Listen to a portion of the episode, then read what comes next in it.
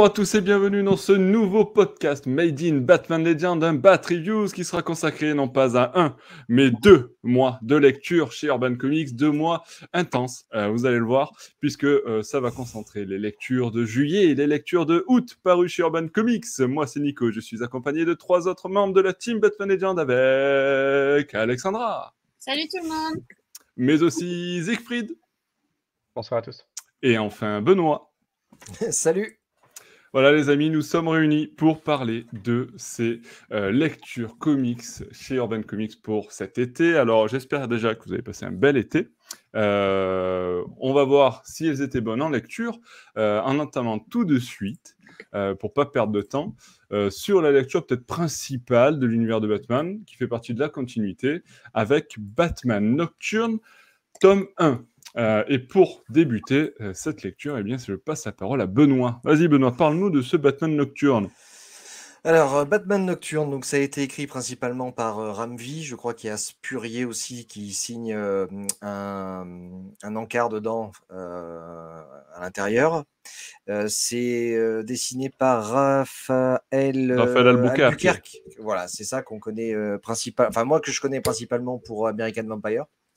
Voilà donc c'est en fait dans la continuité des Batman détectives. Ça, ça, porte le nom de Batman Nocturne, mais en, aux États-Unis, c'est la continuité des Batman détectives. Des détectives comics, quoi. Des détectives comics, excusez-moi, pardon. donc, en fait, on est dans, donc on suit un Batman qui est dans, dans, sa, dans sa continuité, et il y a une nouvelle menace qui va arriver sur Gotham, une famille royale qui vient d'un pays autre pays encore imaginaire, ou alors que je n'ai vraiment pas, pas suivi quelque chose, je n'avais jamais lu. Oui, voilà, c'est ça. Euh, et qui vient à Gotham pour s'emparer, puisqu'ils ont un titre de propriété euh, d'Arkham, hein, que l'Arkham leur, leur appartient, et ils viennent en conquérant. Euh, investir Gotham. On voit la Ligue des Assassins avec Talia Al Ghul qui essaye d'empêcher d'empêcher cela d'arriver. Et on a un Batman un peu fatigué, qui sait pas trop où il en est. Donc c'est euh, voilà, ça change un peu de un peu de paradigme euh, d'habitude où on a un Batman qui est quand même assez euh, fort, assez toujours sûr de lui, etc. Là, on est sur un personnage qui sait pas très bien où il en est, qui qui se questionne lui-même sur son comment il est physiquement, est-ce qu'il prend les bonnes décisions ou pas, est-ce qu'il est, il y a une espèce de mmh, ouais, il, se demande en fait ce qui se passe en lui. Donc c'est c'est pas mal. Voilà, c'est pas mal, ça se laisse lire pour moi en tout cas. j'ai eu l'impression quand même d'avoir un sentiment de déjà vu, un mix entre du Lovecraft et de la cour des hiboux, en tout cas dans ce premier tome. Donc voilà, rien de très très neuf. ce qui m'a Après, la cour des hiboux, c'était très bon. C'était très très bon. Mais là, du coup, on a l'impression, pour moi, j'ai eu l'impression d'avoir une, redite de ça, mais mélangée un peu voilà, avec du Lovecraft, parce que c'est quelque chose qui vient de très loin, une menace très obscure, euh, avec euh, toujours des agents qui viennent et qui, euh, on ne sait pas très bien ce qu'ils font. Il y a toujours un, but caché. Voilà, ça m'a beaucoup fait penser à ça. Après, il y a quand même un côté détective. Batman est quand même donc le plus grand détective du monde. Et le voir affronter une menace comme ça, où il n'y connaît rien, du coup, ça, le rabaisse un petit peu sur, ce côté-là, ce que j'ai trouvé.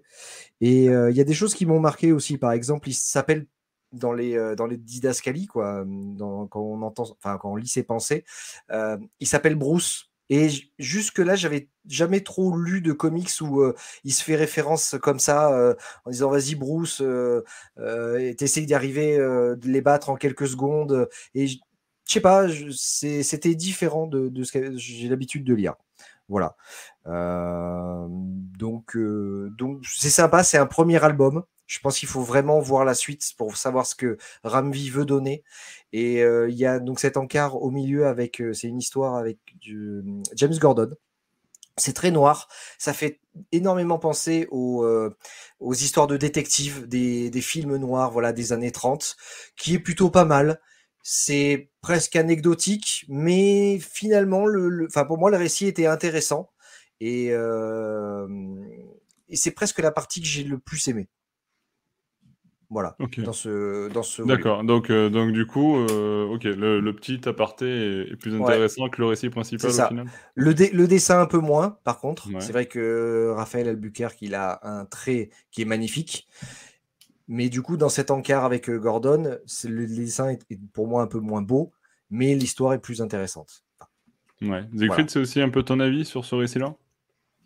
Je suis d'accord que ça va être difficile de juger à partir d'un seul tome, parce qu'effectivement, comme, très bien expliqué par Benoît, ça essaye de, créer énormément de concepts, et peut-être un peu trop de concepts, ce qui fait qu'un peu comme Batman, le lecteur est un peu dépassé, parce qu'on nous parle effectivement, enfin dès les premières pages, Batman est attaqué par un zombie, il y a Talia qui apparaît, qui tue le zombie, qui lui dit « tu n'es pas prêt pour ce qui va arriver », et puis elle s'enfuit. Dis-lui ce qui va arriver, non, enfin pourquoi faire durer le mystère? Bon bah c'est effectivement, et c'est cette histoire de famille royale qui a possession d'Arkham, parce qu'en fait il s'est passé un truc en 1776, où tu avais déjà un type avec des pouvoirs et plus ou moins déguisé en chauve-souris qui combattait euh, les organes qui sont les ancêtres d'Arkham avec une espèce de magicienne, enfin plein de trucs bizarres euh, dont on n'a pas encore tout à, fait tout à fait la fin. Et voilà, et ça débouche sur une histoire de 250 ans après avec ses héritiers, cette famille royale d'un royaume qu'on ne connaît pas et qui revient prendre possession d'Arkham pour que leur mémoire ne soit pas oubliée. C'est quand même plutôt une drôle de motivation avec la Ligue d'Assassins qui essaie d'empêcher leur venue, mais on ne sait pas trop pourquoi. Enfin, c'est du coup, c'est un peu intriguant parce qu'on se demande ce qui se passe, mais on se dit aussi que c'est un peu too much en fait. Euh, Est-ce qu'on vraiment on avait encore besoin? Moi, moi, j'aime pas trop les histoires de, de destin où on nous dit que en fait Gotham a toujours été lié à Batman et il y a toujours eu un homme chauve-souris. Même 200 200 il y a 250 ans, il y avait déjà un Batman, il y avait déjà des Arkham. En fait, tout ce qui tout ce qui existe aujourd'hui euh, n'est que la résultante de ce qui s'est déjà passé jadis. Moi, je préfère, euh, moi, moi, je préfère les histoires dans lesquelles tout est beaucoup plus accidentel. Voilà, ben, Bruce est devenu Batman parce que ses parents n'ont pas eu de bol, se sont fait tuer par la première petite frappe venue, et c'est ça qui est intéressant, c'est ce qui est aussi motivant en tant que lecteur, c'est de voir un peu comment les destins se font et se défont par, de- par des accidents, plutôt que par, que par ces grandes destinées préécrites qui impliquent euh, des, espèces de mé- métaphysiques et de la magie sur des, plusieurs siècles. Mais bon, c'est un pari qui est différent. Je sens un peu quand même, et c'est un truc qui me gêne dans beaucoup de comics, le désir d'un un nouveau scénariste qui arrive sur la série, qui du coup essaye de tout réécrire à sa sauce et de réécrire pas juste Batman, mais de réécrire tout le lore de Gotham sur des siècles pour que, euh, bah voilà, pour vraiment poser sa marque et qu'on puisse plus écrire de livres sur Batman sans devoir, sans être obligé de, de, parler de lui parce qu'il a recréé plein de concepts, quitte à contredire beaucoup de choses qui ont été faites précédemment et quitte à en faire beaucoup, euh, quitte à en faire, euh, en faire trop. Et on a encore des histoires de Harvey est guéri, mais on lui brûle de nouveau une partie du visage et du coup il redevient de nouveau Harvey Dent. Bon, est-ce qu'à un moment on peut. Donc à la fois, ça raconte des choses qu'on a déjà vues des cinquantaines de fois et franchement c'est saoulant. Et et ça raconte des nouvelles choses, mais en en, faisant beaucoup trop par- parce que le scénario essaie de poser sa marque. Du coup, effectivement, on est un peu paumé. Donc je comprends le, sentiment de Benoît que finalement le backup c'est pratiquement ce qu'il y a de mieux parce que le backup c'est juste Gordon qui tombe un peu par hasard sur un gamin qui a des pouvoirs et qui, du- coup, fait, fait un peu équipe avec ce gamin et se demande un peu qui c'est. Et on n'a pas de vraie réponse parce qu'en fait, bah, Gordon et le gamin vont intervenir de, nouveau dans la continuité principale et euh, on va certainement découvrir dans le tome 2 qui est ce gamin, pourquoi il a ses pouvoirs et en quoi il est lié avec cette histoire des, des organes Arkham. Mais ça, ça, remet un peu de, de linéaire et de, de vrai mystère euh, dans, dans une intrigue qui sinon nous dépasse un peu par tous les ports et qui est un, et peu saoulante aussi par tous les ports. Donc on prend aussi cette, cette appréciation. Donc on aura un avis plus complet sur euh, là où voulait en venir Ramvé dans, dans la suite. Mais pour l'instant, j'ai pas beaucoup de sympathie pour la démarche, même si euh, effectivement Al- Al- Albuquerque est pour le coup vraiment à son meilleur. Enfin, ses, planches a- c'est c'est bourré d'idées. Malheureusement, voilà, c'est facile d'avoir beaucoup d'idées quand le scénario déborde un peu, de, un, peu dans tous les sens, mais au moins il a été, au moins il a été inspiré, c'est déjà ça. Mais tant qu'on n'a pas vu le tome 2, c'est pas, c'est pas un tome que je pourrais, euh, que, je pourrais recommander. D'accord, ok. Bon, bah, du coup, c'est vrai que c'est- ça rejoint un peu les avis que j'avais entendus sur le fait qu'on me dit, ouais, le premier tome, c'est c'est pas mal, mais en gros, euh, difficile de se prononcer vraiment euh, tant qu'on n'aura pas vu la suite. Donc, euh, effectivement, j'ai l'impression que vous rejoignez un petit peu cet avis-là. Euh, pour ce premier tome de Batman Nocturne, avec l'arrivée de Ramvé sur la série Detective Comics. Sur ce, eh bien, je vous propose qu'on enchaîne hein, sur un deuxième récit pour aller assez vite. Et le deuxième récit, je vais donner la parole à Siegfried pour nous parler des Batman One Bad Day. Non, ce n'est pas fini. Il y a toujours des Batman One Bad Day pour le moment dans ces Bat Reviews. Et celui-ci est consacré à Bane. Alors, euh, c'est sans doute celui que j'ai eu le plus de mal à évaluer parce qu'il y a à la fois de très bonnes choses et des choses qui ne sont pas du tout convaincantes. Euh, bon, le postulat, c'est qu'on nous présente le nouveau Bane. On est dans la continuité. Euh, Bane a, tu- a- a tué Alfred, mais il a renoncé au venin. Et il, reproduit des, il fait des des matchs de catch dans lesquels il fait semblant de casser le dos d'une personne déguisée en Batman pour revivre chaque jour sa, sa gloire passée, puisqu'en fait son One Bad Day, ça c'est un concept qui est un peu bizarre, son One Bad Day en fait c'est le jour où il a cassé le dos de Batman, parce que c'est un moment qui était tellement glorieux et important dans sa vie que du coup tout le reste lui paraît fade. bon, ouais, ouais, pour, un, pour, un, One Bad Day, c'est un peu faiblard et du coup voilà, on, se passe, ça se passe, je sais pas, une, quelques années, quelques années après ça. Donc lui, il a plus de pouvoir, même si parce qu'il ne prend plus de venin, même si dans les faits, à chaque fois qu'on nous le montre, bah, il a une puissance qui est totalement surhumaine. Donc euh, et il est toujours, enfin, il est toujours les résidus, ça. Et voilà, il est toujours aussi fort. Donc le prétexte, il a plus de venin qui en fait ne se matérialise pas du tout physiquement, c'est quand même un peu curieux. Et donc sa grande sa grande vocation, c'est de détruire le venin qui reste, sur, qui reste, qu'il reste pour que plus personne n'ait à subir, n'ait à subir les affres du, du, du Venom. Oui, bon, soit. Et il se trouve qu'à un moment dans son passé, donc ça on découvre par des flashbacks, il a combattu avec Batman pour détruire ce venin. Et il a promis à Batman qu'il pourrait avoir un match à la loyale une fois après leur alliance, sachant que bon, Batman lui en veut toujours évidemment d'avoir tué Alfred, un petit peu. Et, euh, ça se comprend. Voilà, du coup, c'est un team-up un peu étrange parce qu'on se demande pourquoi Batman a de s'allier avec Bane pour détruire le venin alors même que Bane a quand même tué Alfred, c'est pas rien. Et Batman lui dit qu'il va garder cette alliance secrète euh, du reste de la Bat Family parce qu'évidemment, le reste de la Bat Family risque de l'avoir un peu mauvaise qu'il s'allie avec Bane. Oui, sans blague. Mais en même temps, chaque fois qu'on nous montre leur, euh, ce, team-up en train de se battre contre des super vilains, bon, ils ont l'air de plutôt bien s'entendre et à aucun moment on ne sent de, rancune ou de colère ou de choses un peu négatives dans les deux sens, hein, parce qu'à la fois, bah, Bane déteste quand même Batman a priori, et euh, Batman est supposé haïr Bane. Donc c'est le problème en fait des, One Bad Day. C'est que c'est tellement court que créer un concept aussi énorme que Batman et Bane qui s'allient malgré l'assassinat d'Alfred pour détruire le Venom, ça ne peut pas juste passer dans quelques planches de flashback. C'est un peu bizarre. Et euh, dans ces flashbacks, on découvre aussi que Batman se serait plus ou moins sacrifié pour sauver la vie de Bane, parce que bon, voilà, c'est Batman, évidemment, il se sacrifie, et du coup, Batman bah, Bane se sent un peu mal par rapport à ça, et en fait, ça serait une espèce de, one good day, où suite à ce sacrifice, Bane déciderait de devenir un peu plus super-héroïque, euh, en, en détruisant le Venom pour empêcher les gens de d'en être infectés, mais en même temps, c'était déjà son combat à la base, donc en fait, on comprend pas très bien ce qui a changé là-dedans. Et voilà, c'est supposé être un prétexte pour qu'il devienne plus ou moins super-héros, mais en fait, c'est déjà ce qu'il faisait avant la mort de Batman. Voilà, comme vous voyez, il y a pas mal de choses qui sont à la fois intéressantes et quand même extrêmement confuses et euh, qui du coup empêchent d'avoir un avis assez, intéressant parce que c'est à la fois un des One Bad je trouve, les plus solidement écrits. Comme vous voyez, il y a au moins ça, ça essaie de raconter beaucoup de concepts et de vraiment de plus ou moins respecter le One Bad Day. Au moins, on parle du One Bad Day. Il y a carrément un moment où euh, où Bruce et, euh, et Bane discutent en parlant du concept du One Bad Day. Donc au moins cette fois, on n'essaie pas de l'escamoter en, en, parlant complètement d'autre chose. Donc au moins c'est déjà ça.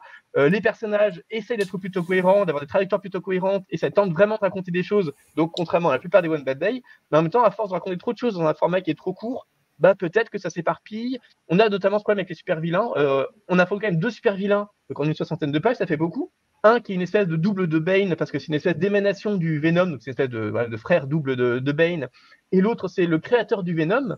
Donc on a à la, fois le double de, Bane et le père en gros de Bane, tout ça sur 60 pages. Donc évidemment, ce sont des personnages qui ne sont pas du tout assez traités, alors qu'ils ont une importance dans la mythologie de Bane qui est juste fondamentale. Donc à un moment, on se dit que soit il fallait simplifier avec un seul super vilain, soit il fallait ne parler d'aucun des deux, mais enfin on peut pas à la fois euh, leur donner leur donner cette place-là et en même temps leur donner trop peu de place. Donc bah, ça donne tout ça un sentiment, de, un sentiment mitigé à la fois de, de frustration, peut-être d'immaturité de la démarche, tout en étant euh, satisfait parce qu'il y a quand même des dessins qui sont un dessin qui est plutôt chouette. Il y a même des scènes un peu gore, dont une scène où Bane arrache carrément la mâchoire et on le voit que la mâchoire d'un criminel dans la main en train d'être arrachée. Ça, ça, ça, change un peu. C'est plutôt drôle, même si c'est pas très cohérent le fait qu'il est, pas, il est plus supposé avoir de, de Venom à ce moment-là, donc il est pas supposé avoir de pouvoir aussi, euh, aussi, aussi, aussi problématique. Et de même, les protéines, ça.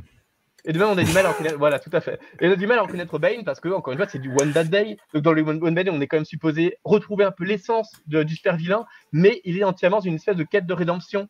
Donc, euh, il a, on retrouve, retrouve pas tout ce côté euh, amer et euh, bigger than life qui est supposé être l'essence même de Bane. Donc, il y a, voilà, il y a beaucoup de, de frustration, mais de frustration surtout du fait que il y a, y a tellement de, bonnes, de petites bonnes idées qu'on se dit que ça aurait pu faire vraiment un un bon volume de Black Label en prenant le temps de raconter ses concepts jusqu'au bout, alors que là, ça, aboutit juste à un One Bad Day qui ne va pas au bout de sa démarche, qui est superficiel sur beaucoup d'aspects et euh, bah, qui, du coup, reste, euh, laisse, sur un sentiment mitigé, euh, laisse un sentiment mitigé, malheureusement.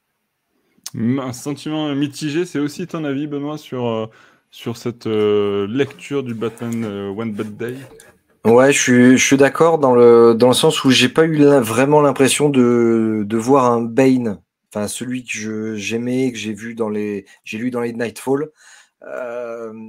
puis moi, ça, me paraît toujours bizarre quand un, super vilain qui est, enfin, qui a quand même détruit Gotham, qui, qui a commis des atrocités, etc. Il est élevé en tant que héros, il est juste catcheur au tout début et euh, il est aimé des gens. Il, a, quand même réduit ta ville en cendres, etc. Enfin, voilà, ce qui qui me plaît pas dans ce genre de truc, c'est on a la mémoire courte, quoi. Et, je trouve ça, ce, ce concept-là, euh, dommage. C'est au contraire, euh, fait en sorte que c'est Bane renvoie-le à Santa Prisca, euh, fait en sorte qu'il soit peut-être un dictateur ou, qu'il ait rendu son île beaucoup plus intéressante.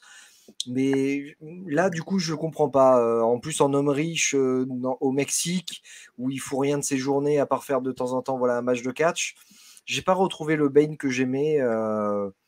donc c'est non pour moi c'est pareil, c'est encore un one bad day où je pense qu'on peut faire largement l'impasse.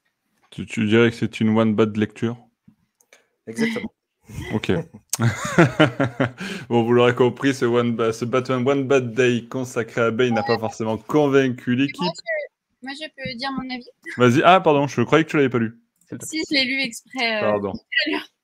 Vas-y, euh, vas-y. En même temps, je ne vais pas dire grand-chose, mais je rejoins un peu les deux avis en étant, bah, pour une fois, peut-être plus négative. Mais alors, je n'ai pas du tout passé un bon moment. Euh, est-ce que ah. c'est que j'ai dû le lire euh, en fin de journée là pour le, podcast. Je sais pas, peut-être je le relirai dans un autre contexte. Mais alors, je trouve que graphiquement, il y a certaines pages qui m'ont beaucoup dérangé où je n'ai pas aimé le style, mais c'est un style un peu plus particulier, donc, euh, donc ça s'entend.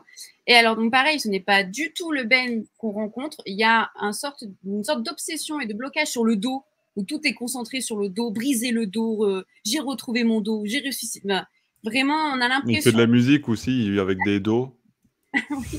On a l'origine story ou la création de Bane n'est liée qu'à ça. Euh, à ça et au venin, c'est vraiment deux points centraux. Alors que si on compare, et on est obligé de comparer parce qu'il y a eu de très belles productions euh, avec euh, d'autres méchants comme le pingouin. Et donc, et c'est même là où ça me pose problème. Je parle de méchants, on est sur One Bad Day et finalement on me raconte juste l'histoire d'une sorte d'anti-héros. La fin est plutôt perturbante où, où il, il, veut évoluer avec un autre jeune garçon qu'il rencontre au cours de son voyage, comme s'il il cherchait un Robin à lui euh, et marchait dans les pas de Batman. Donc, euh, donc euh, ça m'a plutôt, plutôt perturbé. Enfin, j'ai, pas trouvé quelque chose de, très intéressant sur le, perso. et j'ai l'impression qu'on nous jetait un petit peu du name dropping avec Penadura.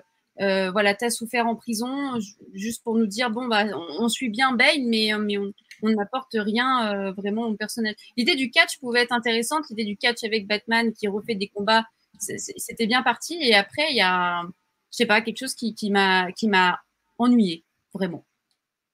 D'accord. Euh, bah, il faut, excuse-moi, c'est juste à la, à, la, fin quand euh, le méchant justement prend Bane et lui casse le pas dos. trop, hein. Ah, tant pis. Et euh, quelques, quelques cases plus tard, on voit Bane qui se relève et l'autre il lui dit Mais je t'ai brisé le dos. Il dit Ouais, mais si Batman l'a fait, je peux le faire aussi. Oui, sauf que lui, il a mis 5 tomes, il a mis plus d'un an à essayer de se reconstruire le dos. Toi, en 30 secondes, tu l'as fait. Bah, je veux bien, mais bon, voilà. Oui, il y a un peu cette phrase où, euh, où j'ai toujours été plus que le venin. Alors, c'est une belle phrase, ça sonne bien, mais ça n'explique pas que tu aies les pouvoirs du venin sans avoir le venin, en fait. C'est pas parce que tu dis que tu es plus que le venin, que, que tu n'es pas défini par le venin, que tu as les pouvoirs du venin quand même. Enfin, ça marche pas comme ça, normalement. C'est... Donc, je suis entièrement d'accord avec ces, espèces de, trucs rhétoriques qui sonnent cool sur le moment, mais qui, en fait, n'ont absolument aucune cohérence et brisent, en fait, toute la cohérence du personnage. Et c'est, contre-productif, en fait. C'est dommage. Ok. est-ce que vous avez fini de descendre ce récit? Oui, c'est bon, On peut passer passons à l'autre ambulance. Passons au suivant. Alors, le, le patient suivant euh, s'appelle Catwoman, puisque il n'y avait pas un One, One Bad Day consacré à Ben, il y a un deuxième Batman One Bad Day, et cette fois, il est consacré à Catwoman. Et euh, je vais laisser euh, la parole à Alex pour nous parler de ce récit. Est-ce que c'était bien? Bah non. Eh ben non, eh ben voilà. Allez, on passe au suivant. Allez, suivant. Du coup, le patient. bah non, mais je réponds de manière euh, voilà directe. Ensuite, argumentons. Donc, Batman One Band One, c'est avec J. Willow Wilson et dessiné par Jamie McLevy. Et euh, le, début, le, début, le début était plutôt intéressant, euh, que ce soit euh, du style graphique ou même sur l'intention, euh, où on revient sur euh, la voleuse qui est Catwoman et les besoins nécessaires qu'elle a de voler parce qu'elle est d'une famille pauvre et que euh, dans son passé, euh, sa mère avait un bijou euh, qu'elle a voulu revendre bah, pour tout simplement survivre, payer son loyer et aider ses filles. Sauf que à ce moment-là, elle, elle, en tout cas, elle s'est fait arnaquer. Ce bijou-là, on, on lui a donné très peu, à peine de quoi payer le loyer du mois.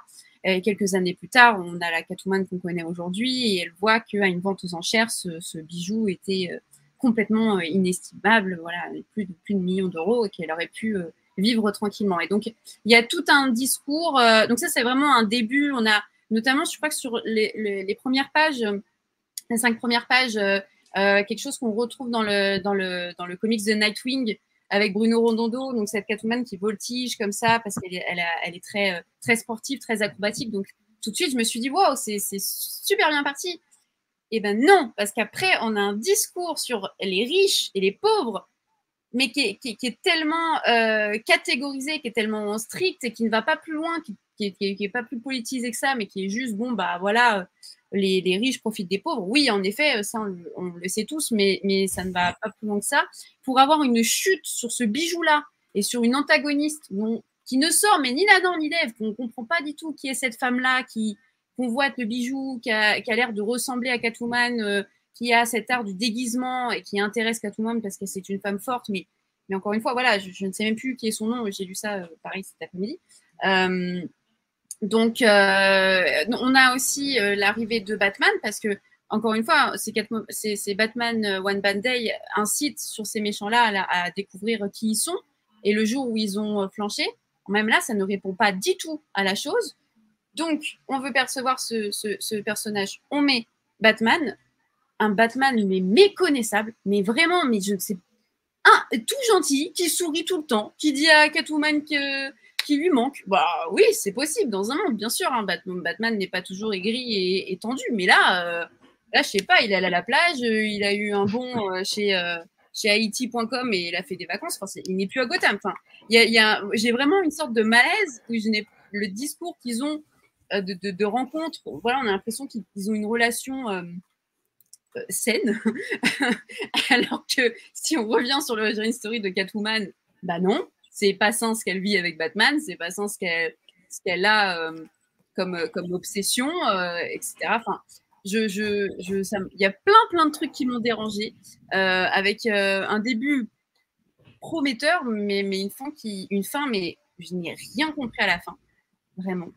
Euh, ça m'a ça m'a beaucoup gêné parce qu'il y avait des planches belles, la, couver la, couverture est incroyable, certaines planches de Mac euh, Levy est très cool, mais alors par contre, c'est ça parce que j'ai eu du mal à me relire, mais les couleurs, les couleurs me, m'irritent assez. Enfin, je, trouve qu'elles sont pas du tout euh, très chaleureuses, très accueillantes, enfin euh, un peu brutes. Enfin voilà, moi ça après encore une fois hein, le, les, couleurs, le, trait, le dessin, c'est très euh, subjectif, mais c'est une grosse déception pour moi parce que encore une fois, si on, on revient sur le, le Bane et l'identité d'est-ce qu'un méchant, euh, c'est le cahier des charges a, a, été fait pour les autres, mais là, euh, mais là non. Enfin, on n'apprend rien de ce qu'elle est en tant que méchante ou pas.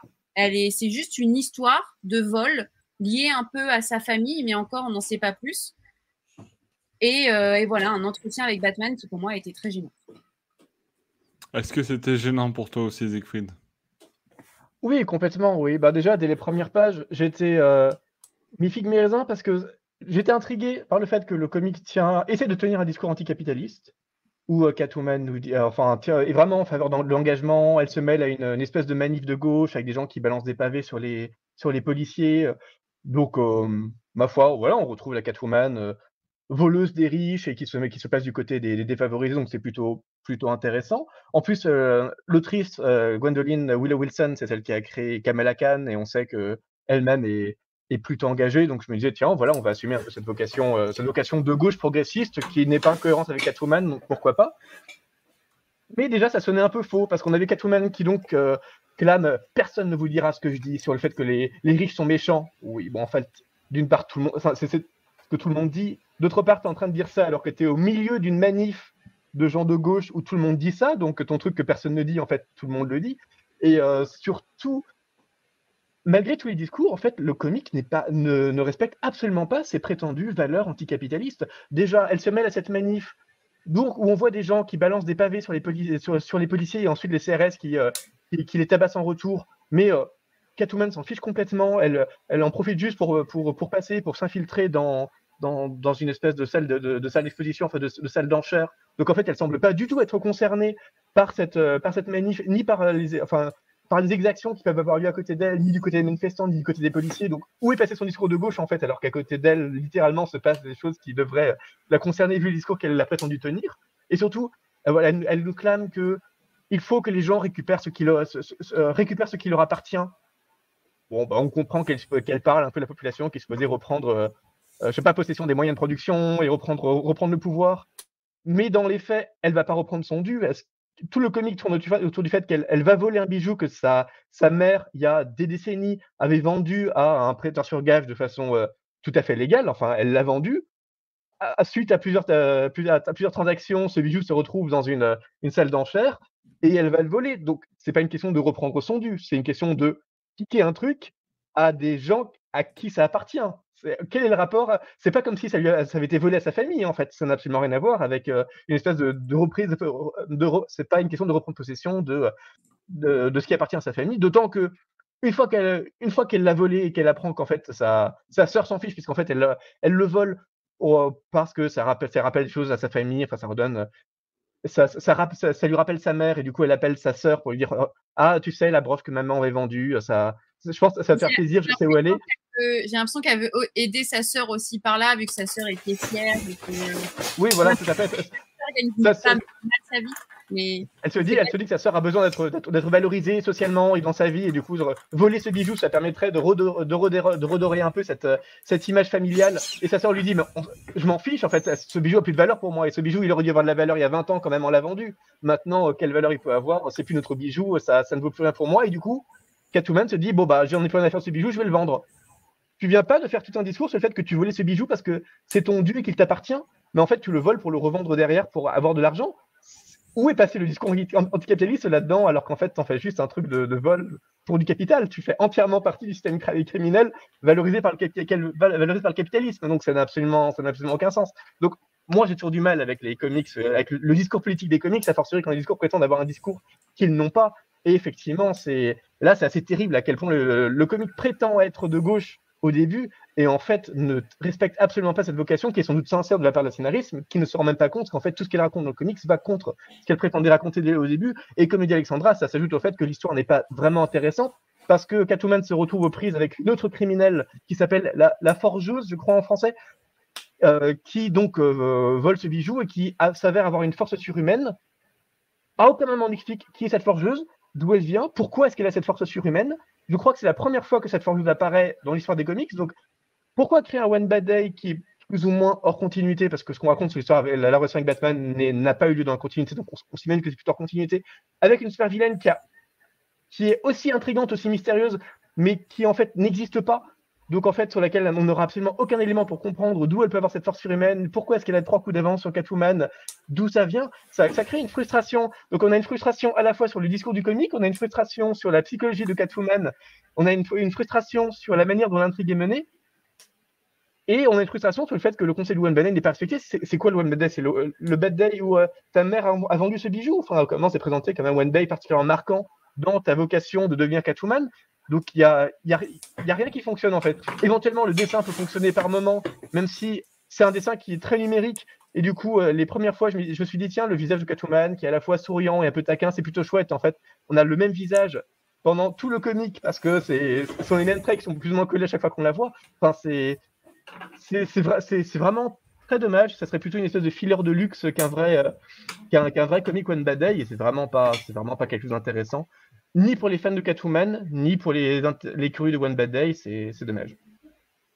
Mais c'est vraiment beaucoup moins bon que Bane. Là, il n'y a vraiment aucune promesse qui est, qui est même intrigante. Enfin, il n'y a, a, aucune raison de se tourner vers ça. Ok, bon. Euh, une belle descente hein, dans ce, dans ce Bat Reviews. On était parti pas trop mal, et puis petit à petit, on est en train de dégringoler. Euh, peut-on peut compter sur le prochain récit qui n'est nul autre que euh, Justice League Dark Infinite, le retour de Ramvé, bien entendu, dans ce podcast. Siegfried, parle-nous-en. Alors, est-ce que c'est mieux? Est-ce que c'est pas mieux? Est-ce que c'est un chanteur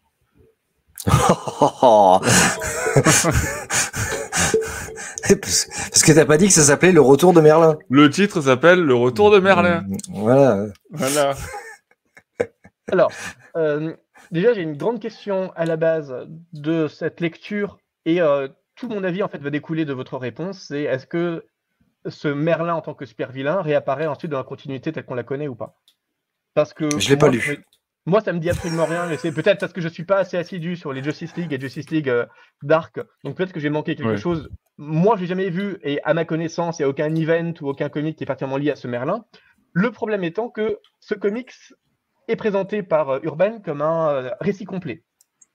Récit complet que ça n'est pas du tout. C'est en fait c'est juste un énorme mensonge parce que bon déjà ça, fait suite à des Justice League, c'est publié dans euh, le magazine Justice League euh, en, plein milieu de série, donc c'est absolument pas euh, indépendant. Et on fait régulièrement référence à des choses qui, ont eu lieu précédemment. Par exemple, Diana qui aurait disparu, on ne sait pas trop comment ou pourquoi, et Zatanna qui n'utilise plus ses pouvoirs parce que on découvre ensuite dans le comic que suite à un combat contre un autre super vilain, à chaque fois qu'elle utilise ses pouvoirs, en fait, elle redonne, elle redonne des pouvoirs à ce super vilain qui vit encore en elle mais ça, c'est des choses qu'on est supposé savoir euh, grâce au comic précédent.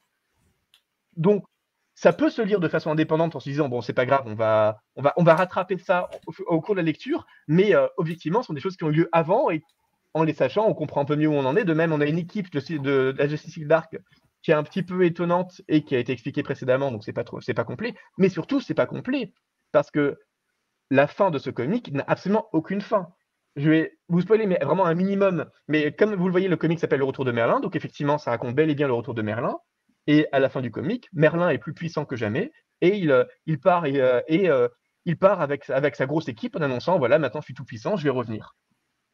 D'accord? Et est-ce que dans un truc qui s'appelle Récit complet avec un super vilain qui est Merlin, qui on ne s'attend pas à ce qu'à la fin du comic, Merlin soit devienne gentil, soit soit vaincu, mais enfin, qu'il y ait une résolution. Sinon, c'est, sinon, c'est pas un récit complet. C'est pas, c'est, même pas un récit. C'est juste un, un, premier début d'arc qui établit donc un nouveau super vilain en attendant la suite. Mais ça n'a absolument rien d'un récit complet. C'est juste, c'est, c'est, c'est pas absurde, c'est absolument mensonger de présenter ça comme ça. Vous, vous, ne serez que frustré en lisant ça comme un récit complet.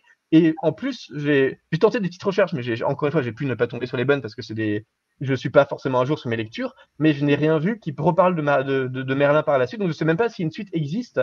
Donc, soit elle existe, et donc c'est vraiment un mensonge d'appeler ça récit complet parce qu'il y a un tome 2 qui, devrait survenir un jour, soit il n'existe pas, et du coup, ce comic n'a absolument aucun intérêt. Dans les deux cas, ça n'a absolument aucun intérêt, parce qu'encore une fois, vous allez découvrir euh, des personnages dont vous et une intrigue a priori assez importante, d'autant qu'on apprend que Merlin, en fait, et plus ou moins l'envoyé du, père de Darkseid. Donc imaginez un peu la quantité de concepts qui est impliqué.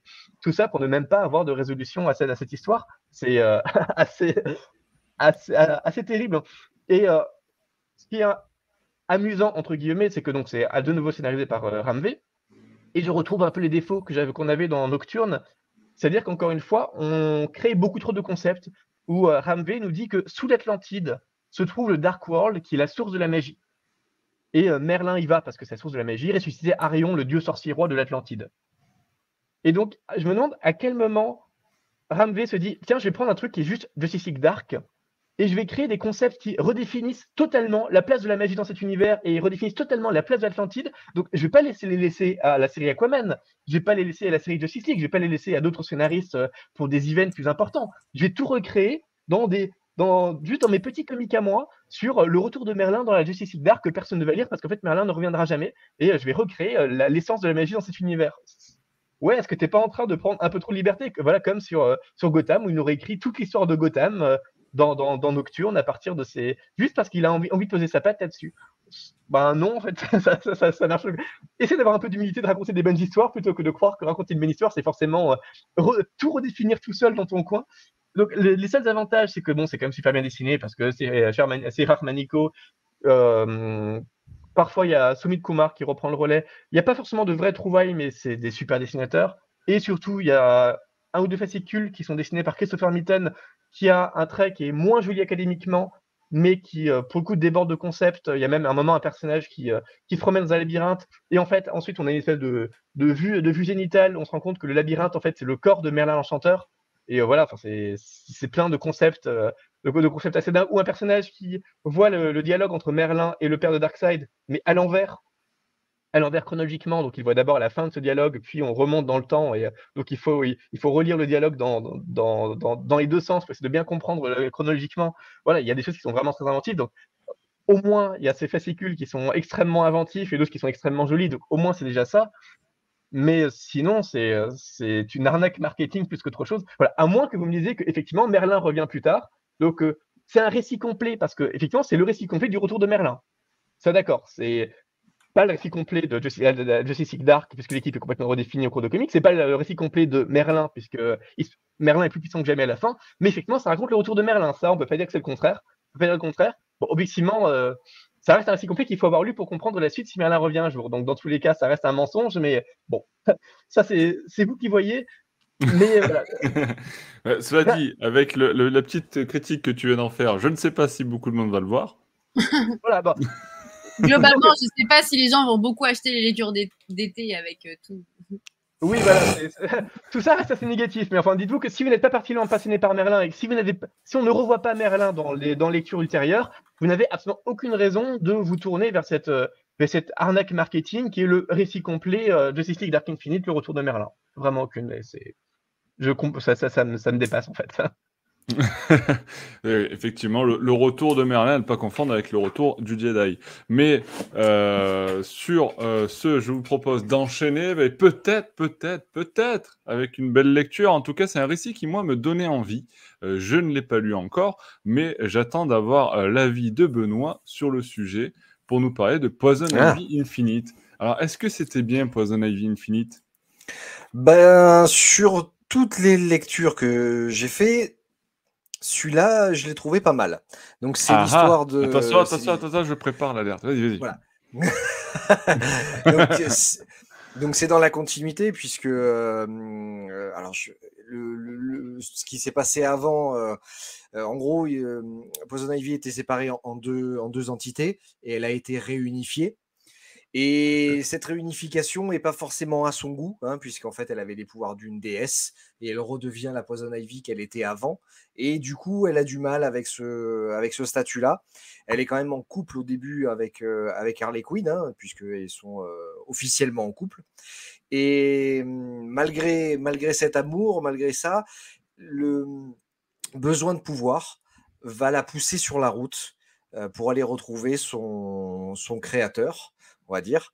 Et du coup, tout le, tout le bouquin est un road movie où en fait elle va traverser une partie des États-Unis, je pense, en rencontrant des gens, mais également en, faisant des actions, surtout, puisque son but, c'est quand même de, de ranimer ce qu'on appelle la sève, hein, pour pouvoir tuer une bonne partie de l'humanité, voire toute l'humanité même, puisque bah, pour elle, évidemment, il n'y a que la nature qui compte.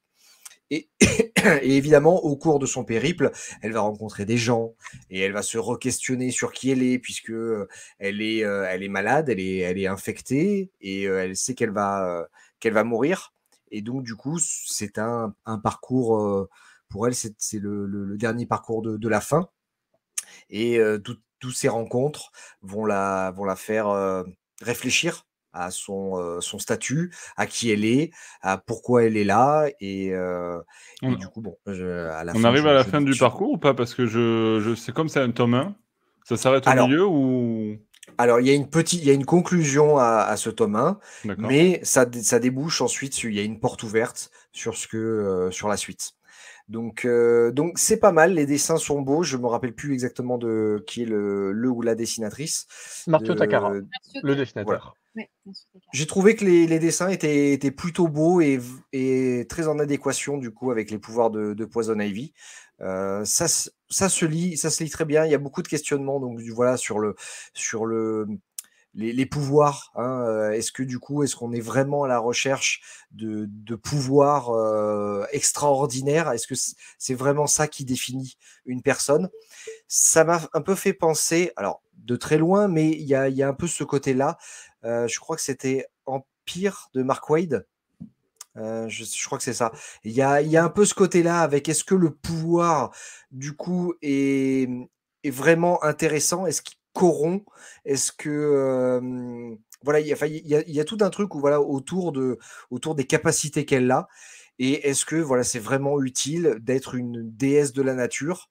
Est-ce qu'à son niveau, elle peut pas simplement faire quelque chose?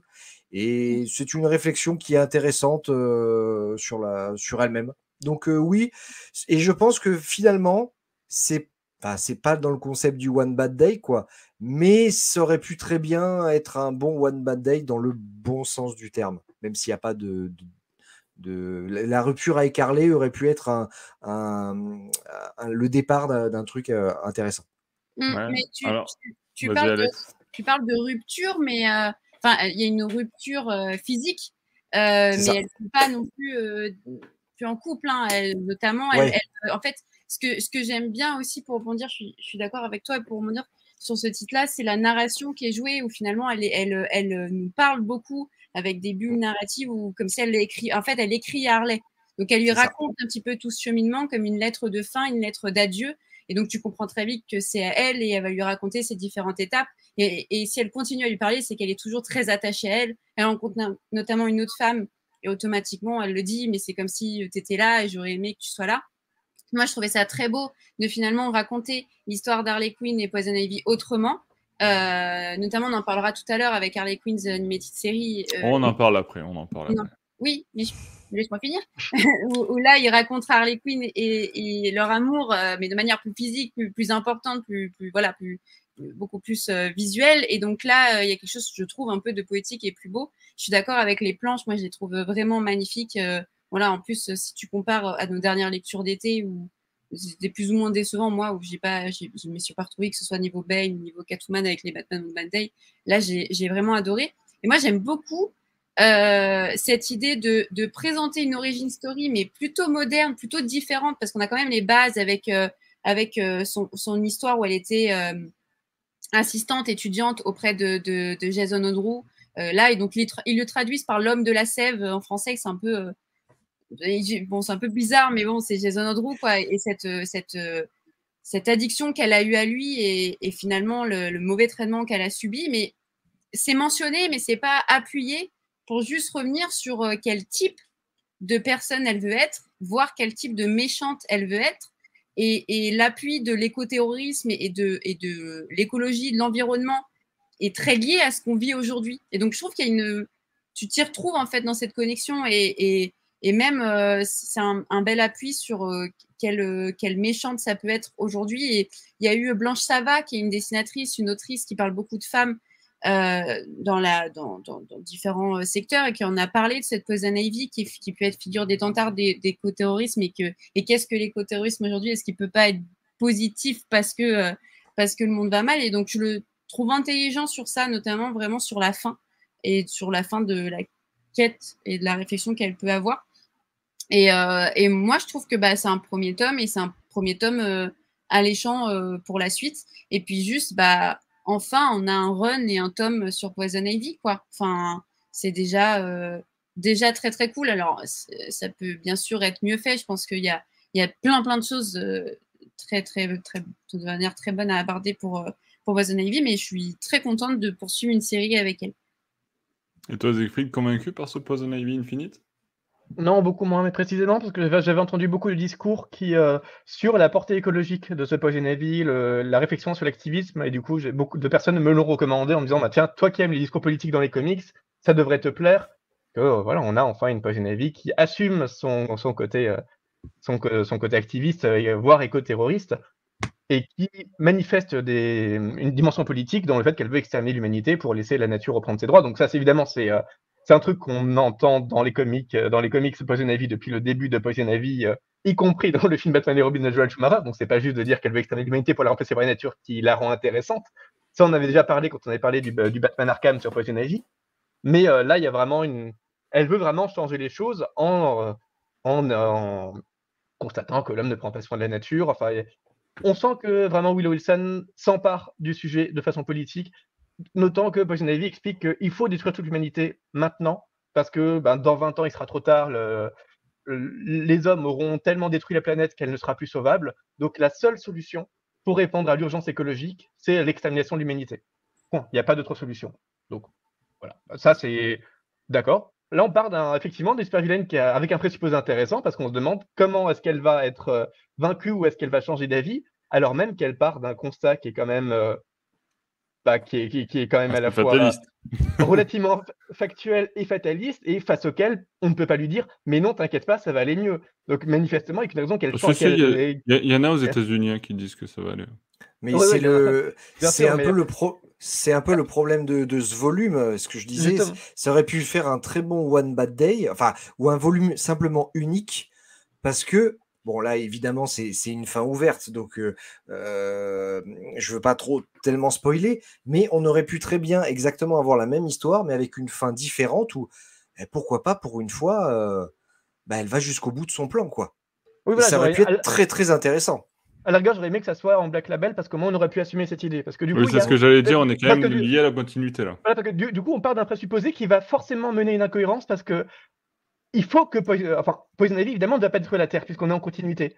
Mais comment est-ce qu'elle peut changer d'avis alors même qu'elle part d'un présupposé qui est factuel, qui est qu'effectivement, bah, peut-être que dans 20 ans, la, planète sera tellement bousillée qu'il n'y aura plus rien à sauver et qu'il faut exterminer l'humanité. Donc elle ne peut pas partir sur quelque chose. À partir du moment où elle a un idéal qui est à ce point révolutionnaire, elle ne peut pas revenir sur quelque chose de gentiment réformiste. Le problème, c'est déjà qu'on mêle énormément de choses parce qu'il y a cet activisme écologique, mais c'est mélangé, comme l'a dit Benoît, avec la nostalgie d'avoir été une déesse, avec la déception amoureuse par, rapport à Harley et donc son isolement social. Elle a aussi quelques doutes moraux sur est-ce que je vais être gentille, est-ce que je vais être méchante, tiens, il y a quelqu'un des gens gentils que je rencontre, qu'est-ce que je vais faire? Il y a des souvenirs traumatiques par rapport au fait que Jason Woodrue lui a vraiment fait du mal pour lui donner ses pouvoirs. Donc finalement, ça part dans beaucoup de sens différents avec une histoire qui finit par être beaucoup plus psychologique que politique. Et c'est un peu embêtant quand on essaie de raconter Poison Ivy comme activiste qui veut détruire l'humanité. Est-ce qu'on a vraiment de la place à donner euh, à toutes ces petites choses qui risquent de diluer le message politique Et de fait, euh, au fur et à mesure de ces rencontres, voilà, elle va rencontrer euh, trois, quatre personnes qui sont gentilles. À chaque fois, elle se dit Bon, bah, toi, t'es gentil, mais tu vas mourir quand même. Ah, bah, toi, t'es gentil, en fait, j'ai pas envie de te tuer. Oh, bah, dis donc, toi, tu fais un jardin. Bah, bah comme j'ai rencontré trois personnes gentilles dans le monde, peut-être que je vais pas détruire l'humanité. Ouais, voilà, c'est un truc. Tu, tu, viens de partir du principe que dans 20 ans, la Terre n'existe plus? Et là, tu es en train de dire que parce qu'il y a trois personnes gentilles qui existent, la gentillesse existe, donc tu as pu... Mais ça, tu le savais qu'il y avait trois, trois ou quatre personnes gentilles qui existaient. Pourquoi est-ce que tu n'y as pas réfléchi avant de te dire que tu as détruit l'humanité? Et en quoi est-ce que ça pèse dans la balance par rapport au fait de sauver le monde? Ah, mais attention, parce qu'en en fait, chaque personne individuelle, c'est un biome, parce qu'en fait, on porte tellement de bactéries qu'on on est tous porteurs de vie. Donc finalement, on est tous des émanations de la sève. Oui, alors, alors ça, c'est des cours de biologie de primaire, en fait, de savoir qu'on que nous. Ah, il n'y a, pas de biologie en primaire. Non, mais que, les êtres humains, les êtres humains sont des agrégats euh, de, de, cellules, de vie, de bactéries, etc. Ça, c'est des choses que tu vois en primaire. Donc, en, gros, on est en train de me dire que Ivy découvre que les êtres humains sont des biomes et qu'il y a, y a quelques individus qui sont gentils. Et donc, grâce à ça, elle va renoncer complètement à son ambition de détruire l'humanité pour sauver la planète et le convertir plutôt en, ben, en fait, peut-être que si je tue les deux ou trois personnes méchantes sur Terre, ça ira mieux et je vais inspirer des gens pour faire des choses meilleures à l'avenir. Mais je croyais justement qu'il y avait une urgence écologique et qu'il n'y aurait pas d'avenir, qu'il fallait tout faire tout de suite. Et maintenant, tu es en train de dire, bah non, en fait, euh, sauver le monde, c'est peut-être pas si urgent, peut-être qu'on peut sauver le monde petit à petit, qu'on peut espérer que dans quelques décennies, autour de trois personnes, ben, ça ira peut-être mieux. Mais tu te rends compte que ce que tu dis là, c'est l'exact contraire de ce que tu disais avant et qu'il n'y a absolument rien de cohérent qui t'a fait changer d'avis là-dedans. Et euh, en plein milieu du comique, alors même qu'elle était a priori en partance pour détruire l'humanité. Tout à coup, elle se dit, mais en fait, maintenant, ma priorité, c'est de retrouver Jason Woodrue euh, parce que euh, il y a des espèces de monstres de sève qui, l'attaquent. Donc peut-être que l'urgence de détruire le monde, alors même qu'elle est en train de perdre ses pouvoirs, donc il faut qu'elle le fasse vite, c'est pas si urgent et il vaut mieux qu'elle aille retrouver son, bah, le géniteur de ses pouvoirs pour le, tuer.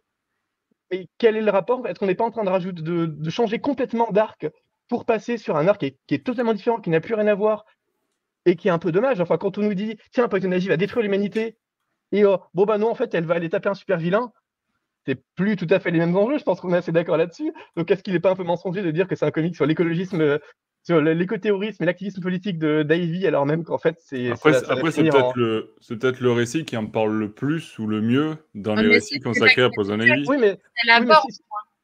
C'est le problème, c'est la continuité en fait, bah, tout simplement. Justement, c'est ce que je disais tout à l'heure, c'est pour, pour moi c'est encore pire. Quand on, quand on expose, quand on dit, regardez, je vais exposer frontalement des problèmes, mais en fait, tout ce que je vais dire dans mon comic, ça va à l'encontre de ça, bah c'est finalement c'est vraiment contre-productif. C'est exactement le cas qu'on avait eu sur Catwoman. À quoi ça sert d'avoir un discours qui est euh, anticapitaliste si finalement tout ce que tu fais c'est des trucs qui sont euh, qui relèvent de l'égoïsme ou une démarche qui n'a plus rien à voir avec l'activisme et qui finalement ni l'activisme. Enfin, il y a carrément il y a deux planches où euh, Ivy explique que les véganes, c'est que des hypocrites et que finalement, elle, elle n'est pas végane parce que tu comprends, quand tu es végane, en fait, ça implique de l'exploitation animale et la destruction de la biodiversité pour produire tout ce que les véganes mangent. Donc, autant manger de la viande. Oui, d'accord. Enfin, c'est un peu tordu comme discours. Et pourquoi est-ce que dans ton désir de détruire l'humanité, tu sens qu'il est utile de passer par un discours sur l'hypocrisie des véganes et la défense du carnivorisme? Je, est-ce que c'est pas, est-ce que c'est pas un peu étrange? Enfin là, pour moi, il y a vraiment une volonté, de bien faire et des discours qui se veulent costauds, mais en fait, comme ces discours, tu peux pas les assumer dans des comics, à fortiori des comics mainstream, où tu peux pas dire, bah, elle a raison dans son écoterrorisme. Tu es obligé de transformer ça dans un truc qui, euh, bah, devient beaucoup plus sage, et c'est, assez grave, en fait. Pourquoi est-ce que tu pars d'un principe qui te donne un peu de la sympathie des lecteurs, parce qu'on est tous, je pense, concernés par, euh, la peur de ce que le monde est en train de devenir, et le, fait que ça peut être inéluctable et peut-être que euh, même si on commençait à respecter les engagements que des, gouvernements pour euh, améliorer, le, améliorer les choses, peut-être que ça ne suffira pas. C'est quand même ce que commencent à dire les experts. Et en plus, on a des gouvernements et des entreprises privées qui ne tiennent pas du tout à respecter tout ça. est-ce qu'il est, est-ce qu'il n'est pas trop tard pour faire quelque chose? Donc, c'est, passionnant de, s'emparer de ce sujet-là. Mais est-ce que c'est pas too much pour un comic qui, en fait, ne parvient pas du tout, du tout, du tout à traiter ce sujet un tant soit peu et en fait prétend le l'aborder et bifurque vite sur autre chose parce qu'il se rend compte que c'est beaucoup trop pour lui et c'est un peu triste. Bon, euh, on le touche un petit peu du doigt. Bah oui, mais justement, c'est encore pire le toucher du doigt pour dire bon bah, bon bah finalement, peut-être qu'aller aller tuer le patron de Total, c'est suffisant parce que ça va inspirer des gens qui vont changer les choses. Bah, il faut savoir quoi. Soit il est trop tard et il faut détruire l'humanité, soit en fait on a largement le temps et euh, en fait on peut faire quelques assassinats et ça suffit. il y a un moment où euh, ça aurait été passionnant si dès le début, en fait, elle était partie du principe que ah, sur un principe d'éco-terrorisme. Si effectivement tout le comics avait été je veux tuer les mauvaises personnes, je veux saboter des entreprises et ça c'est ma quête pour changer les choses. Là, effectivement, parce que là, ça, c'est un combat qui peut être mené sur l'ensemble du comic. Mais partir sur un truc radical parce que c'est urgent et tout dire, bon, bah, tout à coup, en fait, c'est plus urgent, sans t'expliquer ce qui a vraiment changé les choses, à part que ben, la vie c'est précieux parce que il y, a la force de la puissance de l'amour. Bon, c'est un peu, un peu faiblard et tellement on, pose un, sujet politique pour l'évacuer complètement et ça c'est ce que je déteste le plus. Si t'es pas capable d'assumer un, discours politique, ne, ne fais pas semblant de tenir ce discours politique. Essaye d'assumer. C'est ce pour ça que, enfin, moi ça me, ça me rappelle beaucoup des démarches d'Alan Grant par exemple. Alan Grant quand il crée Anarchy ou quand il crée des comics qui sont politiques, il va jusqu'au bout de ses concepts quitte à faire d'Anarchy, qui est un personnage de terroriste, un personnage qui en fait a des valeurs qui sont positives ou qui, euh, que, Batman va même admirer, alors même qui est totalement différent parce qu'il comprend totalement la rage de ce personnage. Là, il y, a, des choses passionnantes à travailler. Et là, j'ai l'impression que c'est un peu une scénariste qui se s'aventurer sur ces terres-là, mais qui en fait ne parvient pas à concilier tout ce qu'elle a envie de raconter sur Poison Ivy. Et finalement, bah, ça, ça, fait un truc qui est plutôt intéressant sur Poison Ivy, mais c'est un comics qui est beaucoup plus psychologique que politique.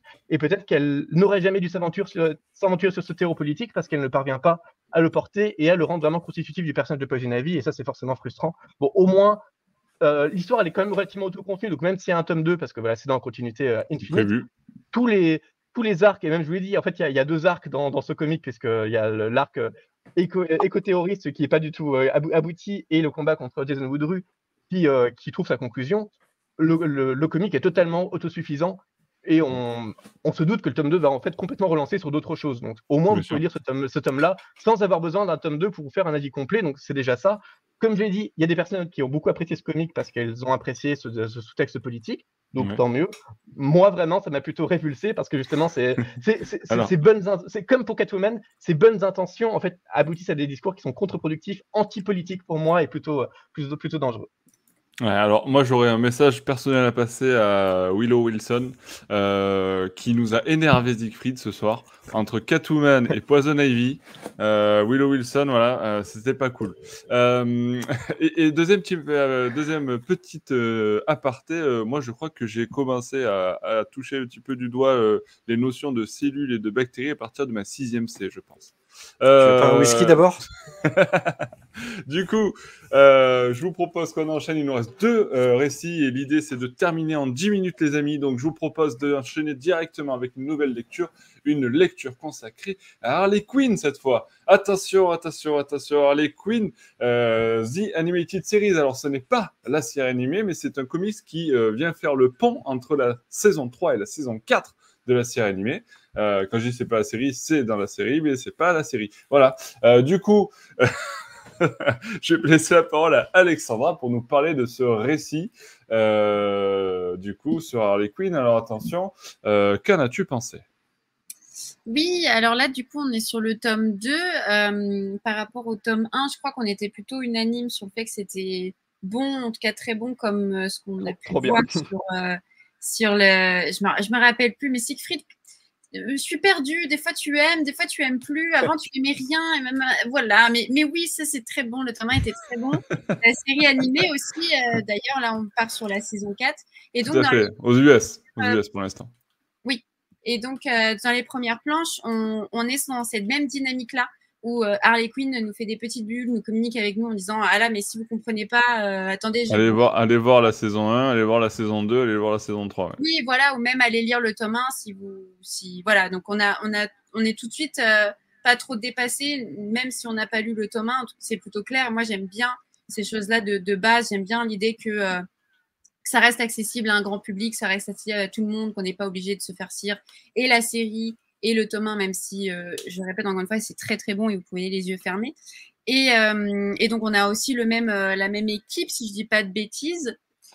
Mais Plus alors, ou moins. très vite, oui, oui, plus ou moins, mais très vite, je, je trouve que ça, ça, ça perd un peu en intensité, ou en tout cas, j'ai eu plus de mal à, à m'accrocher, même si j'aime bien cette dynamique qui essayer d'instaurer de, de, de rivalité, entre guillemets, entre Harley Quinn et Poison Ivy. Donc, elles sont toujours, toujours très bien dans leur couple. Voilà, elles, euh, elles essayent de, de, de, en tout cas, d'en- d'entamer une relation saine, euh, de communication, mais ça se divise parce que euh, Poison Ivy va reprendre en tête euh, euh, la, la League of Doom, si je dis pas de bêtises. Legend of Doom.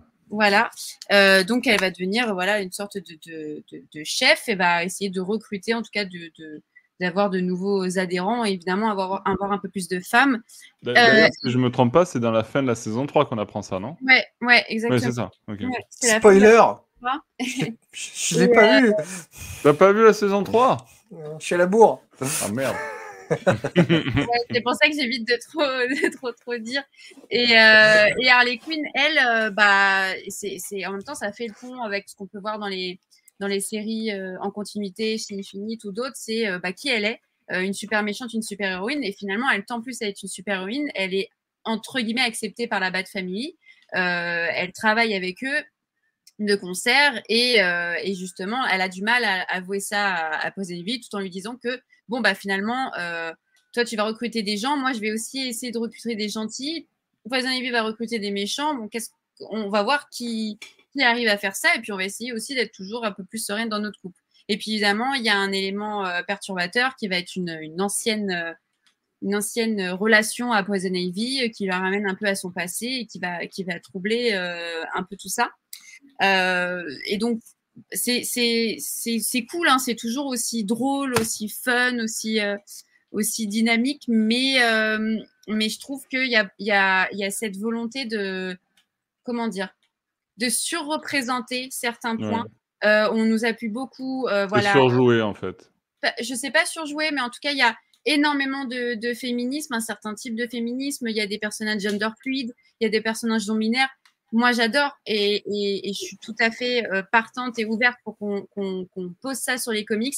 Mais je trouve que des fois, c'est un peu juste mis là. Ouais. Là, ça, en fait, ça sert pas à la cause du tout, là, j'ai l'impression. Euh, pas tout le temps. Pas mais- tout le temps. Des fois, oui, mais, des- mais ouais, ça se, Et- perd- ça se et, perd un euh, peu. ouais. et donc, du coup, des fois, ça me, ça me coupe un peu dans le récit. C'est plutôt, plutôt dense. Euh, je trouve qu'il y a aussi un, peut-être un là, pour ce, pour ce second tome, un, second tome, pardon, un problème d'équilibrage sur les dialogues. Euh, des fois, c'est. Il y a beaucoup d'infos, je comprends pas trop, euh, c'est dédié à qui, etc. Donc ça m'a un peu perdu. En tout cas, j'étais dans une lecture moins fluide. Euh, mais bon, ça reste toujours aussi fun. Moi, j'apprécie, j'apprécie bien. Mais voilà, moins un coup de cœur que, que, le tome 2. Je pense que le, la, en tout cas, le, ça s'essouffle. Ouais, ouais, je, je suis d'accord. Moi, je trouve, j'ai trouvé ça un peu en dedans. Euh, Siegfried, ton avis sur, sur Harley Quinn, euh, du coup, euh, Legend of Bats bah, Je pense que déjà, objectivement, effectivement, l'histoire est un peu moins intéressante que le tome 1, ne serait-ce que parce qu'elle est elle est prévisible en fait. On se doute bien que si Harley commence à faire son équipe d'héroïnes et Ivy son équipe de vilains, bah, ça va et que chacune a un secret. Donc euh, Harley le fait qu'elle travaille avec la Bat Family et euh, Ivy le fait qu'elle revoit une ex, bah, évidemment que ça va finir par clasher. Donc finalement, l'histoire part sur des rails qui sont tellement prévisibles que bon, on s'attend un petit peu moins de, surprises narratives. Effectivement, ça, ça aboutit juste là où on s'attendait à ce que ça aboutisse.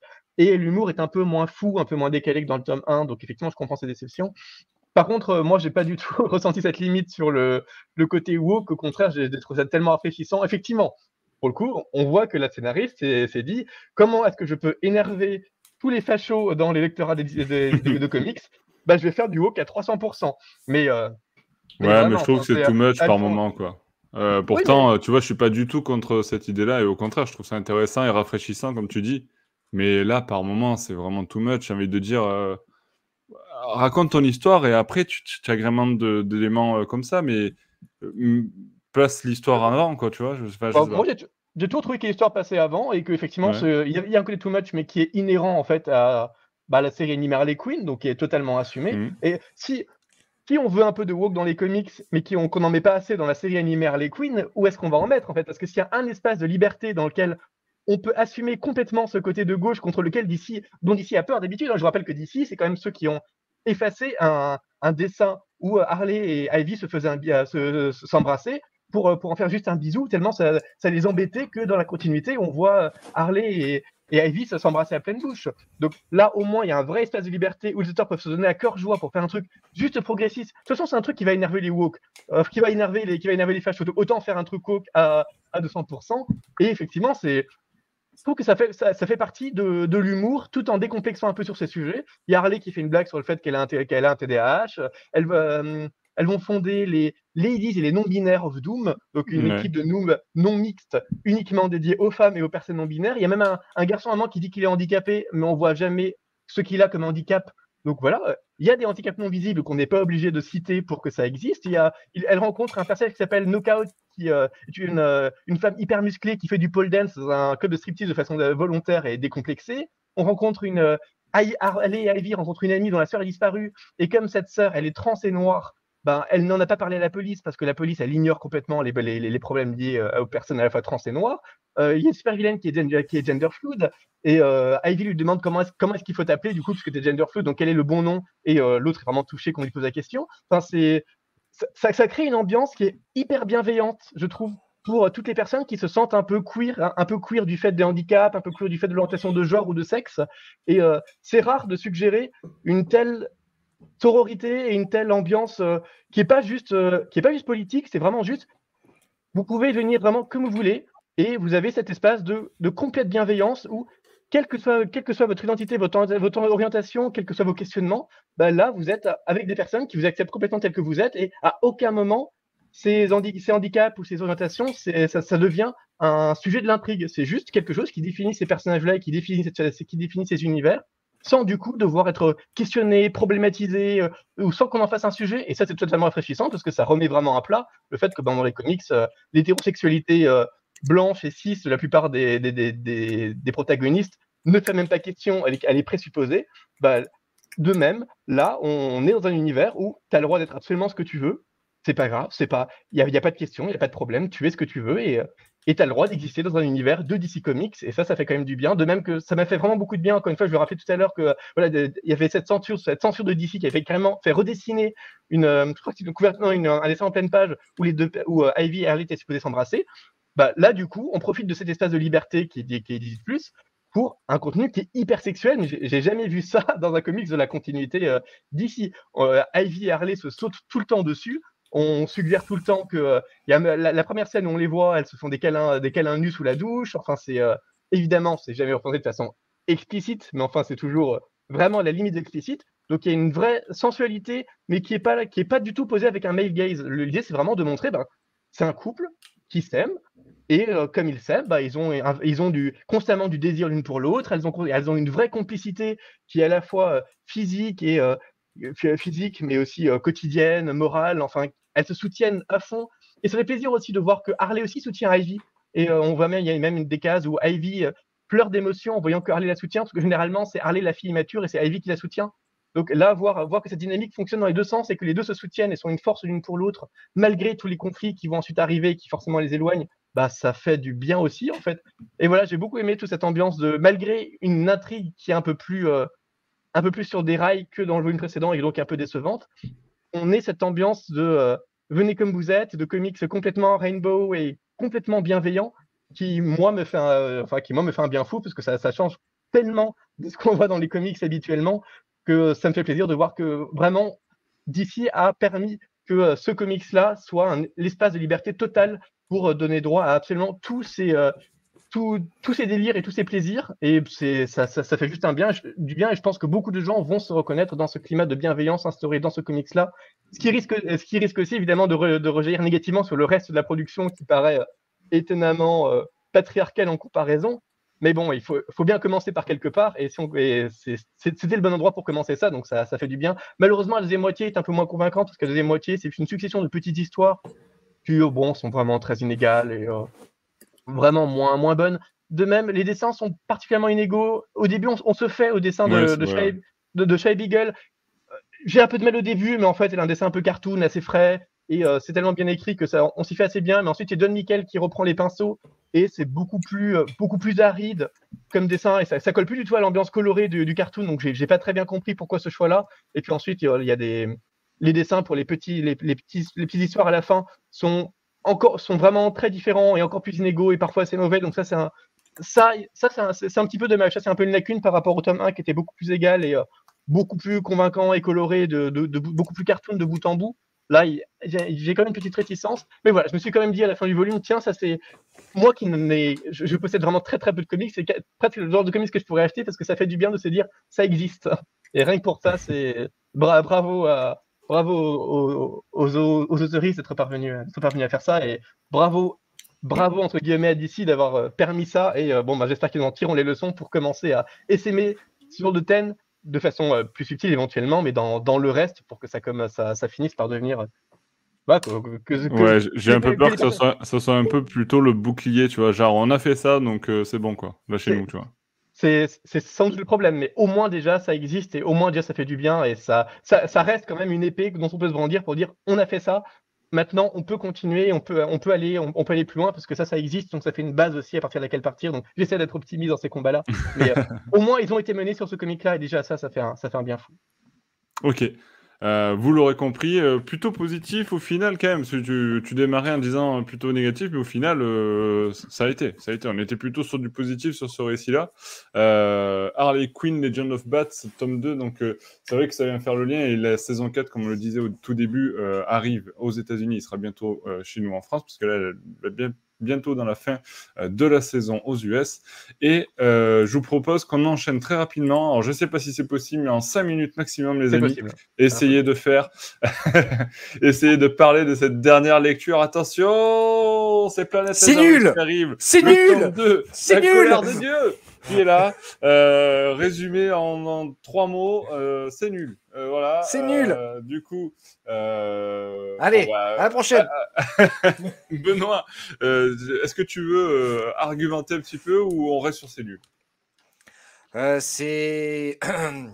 Argumenter. Alors, je vais faire vite fait. La plupart des, la plupart des récits qu'il y a dans ce, dans ce tome, alors je l'ai lu il y a un petit moment, je l'ai feuilleté tout à l'heure. c'est pratiquement que des tie-in. Euh, des personnages dont je suis désolé, mais je m'en fous, mais alors d'une force complète. Euh, les seules histoires, on va dire, qui sont intéressantes.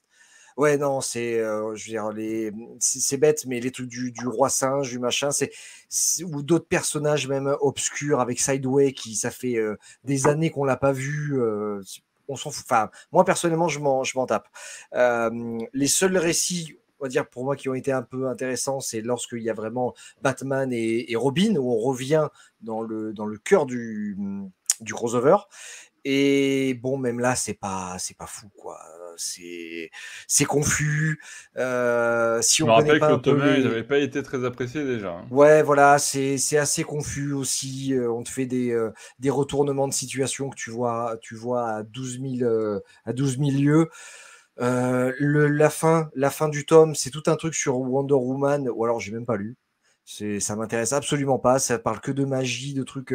Je, honnêtement, je, on comprend qu'il va y avoir des conséquences puisque, grosso merdo, une bonne partie de la population a reçu des pouvoirs. Alors, ce serait soi-disant en lien avec la magie, mais en fait, c'est pas spécialement magique. C'est un peu, un peu chelou, un peu bizarre.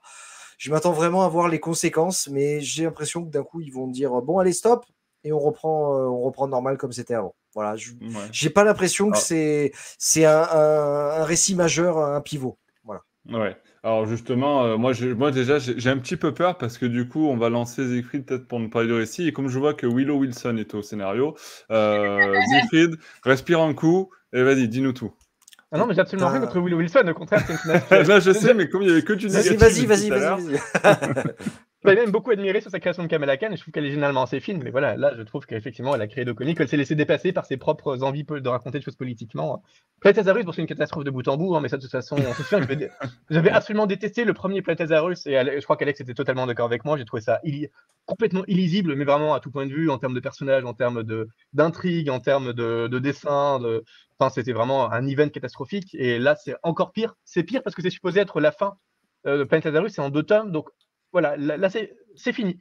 Et en fait, quand on finit ce volume, on ne comprend pas ce que c'était, ça a voulu raconter au début, parce que le principe de la planète Lazarus, c'était que, comme son nom l'indique, la planète Terre est supposée être, avoir été touchée par la malédiction des puits de Lazare, avec plein de personnes qui tout à coup obtiennent des pouvoirs à cause de ça, et euh, qui bouleversent un peu le bouleverse un peu l'équilibre, obligeant les super-héros à s'impliquer. Et en fait, ça raconte absolument pas ça. Donc, euh, effectivement, on a, je crois que ça commence par deux fascicules. Dans chacun de ces fascicules, on a quatre intrigues différentes des intrigues qui ne sont pas du tout liées au reste de l'univers. Donc c'est c'est juste un bazar sans nom en fait où euh, tiens ça c'est ça c'est un peu intéressant bon ben ça dure 5 pages et maintenant de nouveau 5 pages sur des personnages pas intéressants tu les reverras jamais tu sais pas pourquoi c'est là pourquoi qu'est-ce que c'est supposé raconter en fait euh, c'est juste pour faire croire que c'est un event en fait comme c'est un event, on est supposé avoir des, on est supposé avoir des tie et des, backups, et donc pour faire ça, ben, en fait, on essaie de, de, de, concentrer le plus de micro-histoires possibles dans des petits fascicules parallèles, et comme ça, on peut dire, regardez, c'est un event, vous voyez bien, puisqu'il y a des,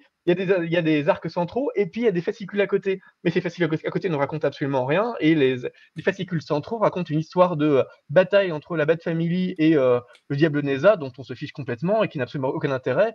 Et euh, peut-être que j'ai lu ça un peu à la va-vite, mais à la fin de, à la fin de l'histoire, j'ai toujours pas compris. C'est pour. Est-ce que c'est fini là l'histoire de la planète Lazarus? Est-ce que tous les, les bouleversements. C'est non, mais est-ce que, est-ce que tous les, tous les bouleversements magiques qui sont supposés avoir lieu sur Terre et qui sont supposés être liés à la, à, cette planète, au puits de Lazare sont, sont achevés? Est-ce que ça y est Est-ce que le, diable Neza est vraiment vaincu définitivement? Parce que ça m'a pas paru si clair que ça. Enfin, quel était l'intérêt de raconter tout ça et de faire croire que c'est un event euh, Vraiment, ça m'a sidéré. Et comme l'a dit effectivement Benoît, toute la deuxième moitié n'a plus rien à voir avec ça. C'est juste une histoire de Wonder Woman euh, où Hera décide que euh, les, dieux ne sont plus assez vénérés et du coup perdent en puissance magique. C'est un peu la première fois qu'on entend parler de ça, euh, alors que les dieux, on les a vus quand même plus d'une fois, mais bon, soit.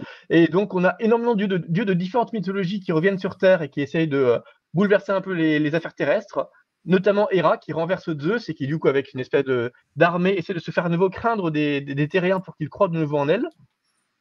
Bon, c'est un peu étrange parce qu'au début on voit des dieux des différentes mythologies, mais dans les faits, quand Wonder Woman va intervenir pour combattre, on ne verra plus que Hera et le panthéon grec, donc on se demande un peu où sont passés les autres dieux, est-ce que ça va intervenir ailleurs, mais c'est peut-être la fin de Planète Lazarus, euh, soit. Et pourquoi est-ce que toute cette deuxième moitié, donc deuxième moitié, ça fait quand même à peu près 180 pages, hein, c'est vraiment la moitié du volume, c'est que du Wonder Woman pourquoi est-ce que et ça, ne parle plus de Planète Lazarus, donc pourquoi ne pas, ne avoir publié ça dans un volume Wonder Woman? Peut-être qu'il a estimé que l'histoire n'était pas assez bonne pour faire un volume entier et que Pet Lazarus, bah, c'était pas assez bon non plus. Du coup, ils se sont dit, bon, on va, on va fusionner deux trucs qui n'ont absolument rien à voir. Et comme ça, ça fait un gros volume de 380 pages qu'on va pouvoir vendre au prix fort, alors que, bah non, c'est deux histoires différentes en fait. je comprends, comprends pas du tout la démarche, la démarche éditoriale. C'est d'autant plus dommage que cette histoire, elle n'est pas complètement, elle est pas complètement dépourvue d'intérêt. Enfin, c'est une histoire de, de, Wonder Woman qui est plutôt, plutôt sympathique parce qu'effectivement, ça interroge sa, sa relation avec les, avec le Panthéon. Elle pas convaincu Benoît en tout cas. Euh, moi, j'aime bien globalement l'histoire qui implique le panthéon grec parce que ça remet un peu en cause le statu quo de, de, de puisqu'on sait que Themyscira, c'est une, île qui a beaucoup de problèmes liés aux dieux, euh, parce qu'elle est régulièrement envahie, euh, il, y a régulièrement des disputes avec euh, Arès, ou avec Zeus, ou avec Pluton, qui essaient de reprendre possession, mais aussi avec Hécate ou Hera, qui estiment que les, les Amazones ne leur prêtent pas assez allégeance. Enfin, c'est vraiment Themyscira est devenu un champ de bataille des différents dieux du, du panthéon, qui chacune, qui chacune, chaque divinité essaie de, de de, rappeler son emprise et sa légitimité. Et donc, ça pose sur des questions intéressantes par rapport à Wonder Woman qui doit essayer de se positionner généralement en faveur des Amazones ou en faveur des, terrestres contre, euh, bah, contre, euh, contre Zeus qui est son père ou contre des divinités au panthéon desquelles il se peut appartenir. Donc, au risque de perdre ses pouvoirs, au risque de perdre ses pouvoirs ou de se mettre, de se mettre à dos beaucoup d'individus. Donc, c'est des choses qui sont pas inintéressantes, mais effectivement, ça reste assez mineur. C'est mineur au point qu'il y, y, a tout un champ de bataille qui est oublié. Enfin, tout à coup, on nous dit que bah, il y a aussi Nubia, euh, qui est, une espèce de Wonder Woman bis, euh, je rappelle, qui combat Pluton de son côté pendant que Wonder Woman combat Hera. Et donc, bah, pendant que Wonder Woman combat Hera, parce que c'est quand même le, combat qui est central, euh, on oublie complètement Nubia. Et puis, une fois que Hera est vaincue, bon, ça y est, happy ending. Ah bah vite, il y a Nubia. Donc, on, nous met quelques pages à la fin sur Ah bah Nubia, elle, elle, vainc aussi Pluton. Oui, enfin bon, on était déjà sur le happy ending principal en fait, donc ça sert absolument rien de rappeler ça. Enfin, voilà, il y a une construction d'intrigue qui est assez, assez, erratique parce que justement ça essaie de faire event et donc d'impliquer beaucoup trop de personnages au risque de ne pas donner la place qu'il faut à chaque personnage. Ce qui est dommage parce qu'en tant que question de Wonder Woman, ça se tient assez bien, c'est pas trop mal construit, ça, raconte ce que ça veut raconter, mais euh, peut-être que c'est.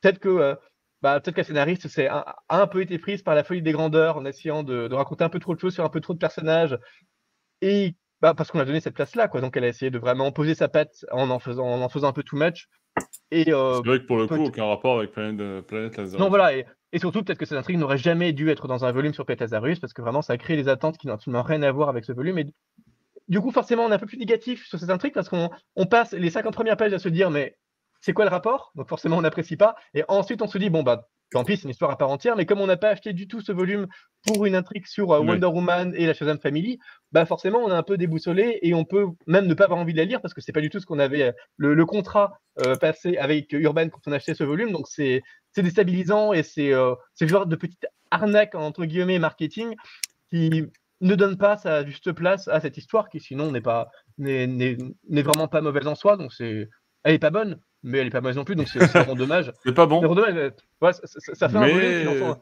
ça fait un volume qui, dans son ensemble, n'est vraiment pas acheté, parce que déjà, pour l'acheter, ça implique d'avoir lu le premier Platézarus, qui est vraiment une catastrophe, une catastrophe innommable. Et vraiment, acheter ces deux volumes, bah, c'est s'exposer juste à des déceptions sur déceptions, parce que c'est un pseudo-event qui n'aura aucun impact sur la continuité, qui n'a même aucune cohérence interne, et qui est, pour, qui est boursouflé par des petites histoires et des petits arcs qui n'ont euh, qui n'ont aucune, qui n'ont pas de, de cohérence, qui n'ont pas de consistance et qui ne racontent rien sur les personnages et qui vont dans tous les sens euh, au risque d'être complètement paradoxaux, voire, euh, voire redondants. Enfin, dans le, premier volume, on avait Batman qui affrontait la, la Bat Family, puisque la Bat Family avait été hypnotisée. Là, cette fois, c'est Batman qui est hypnotisé, donc c'est Bat Family qui l'affronte. Waouh, en même en, une seule histoire, vous, parvenez à raconter la même histoire deux fois, tellement vous n'avez rien à raconter, et les deux fois de façon totalement inintéressante, parce qu'à aucun moment, vous voit la Batman Family utiliser, exploiter vraiment ses compétences d'équipe euh, euh, l'équipe suivante entraîner via Batman. Enfin, c'est c'est nul. Voilà, bon, on en revient au départ. Non, mais alors, alors, alors c'est supposé être piloté par Mark Waid et Mark Waid qui essaie de faire et beaucoup trop de trucs chez DC Comics actuellement et dont on ne comprend pas trop ce qu'il a essayé de raconter avec cette histoire parce que ça n'a pas d'impact, c'est pas intéressant, c'est pas consistant, c'est pas cohérent et c'est même illisible parce que le dessinateur change littéralement à chaque comic au point que et c'est jamais hyper bien dessiné mais en plus ça change à chaque fois donc ce qui fait qu'il n'y a aucune consistance graphique c'est c'est même pas décevant que c'est vraiment juste nul de bout en bout. Il n'y a absolument aucune raison de, de, de, perdre votre argent là-dessus. Euh, c'est une perte de temps et d'argent et c'est assez pathétique. Je suis triste de finir là-dessus. Ah, on, va, on va- plutôt, on va euh, finir sur ça, mais alors si, avec ça quand même, Urban n'arrive pas à épuiser les stocks de Planète Lazarus tome 1 et tome 2, je ne, je ne Ce sais sera pas notre faute. quoi faire. On sait pas quoi faire. bon, vous l'avez compris, c'était pas forcément la lecture euh, de cet été, ce Planète Lazarus tome 2, mais il y avait d'autres lectures plutôt sympathiques. En tout cas, j'espère que ce podcast vous aura plu. Merci Siegfried, merci Benoît, merci Alex pour votre participation, participation, participation à ce podcast. À vous. Et merci à tous ceux qui ont eu le courage de nous écouter jusqu'au bout. N'hésitez pas, vous aussi, à nous donner vos avis sur ces récits parus cet été chez Urban Comics. On se retrouve très bientôt pour un nouveau podcast Made in Batman Legend. À très bientôt. Ciao, ciao, ciao. À bientôt, salut. À bientôt. Salut.